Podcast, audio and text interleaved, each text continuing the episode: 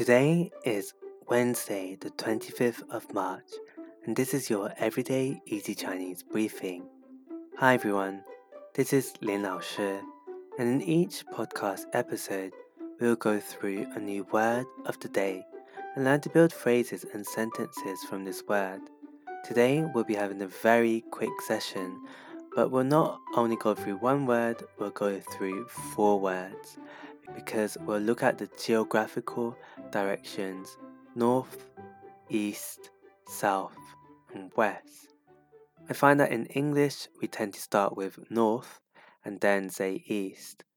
But in Chinese we start with east and then we end up with north.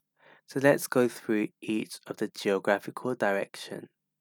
Dong means east. 东 Nan means south. Nan Si means west. Si and finally north is Bei. Bei. So we have 东南西北。东南 sea, bay, east, south, west, and north. That's it for today's episode, where we learn the four geographical directions northeast, southwest, which is Dongnan in Chinese.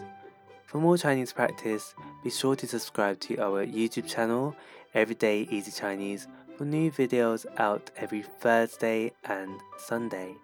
See you again tomorrow.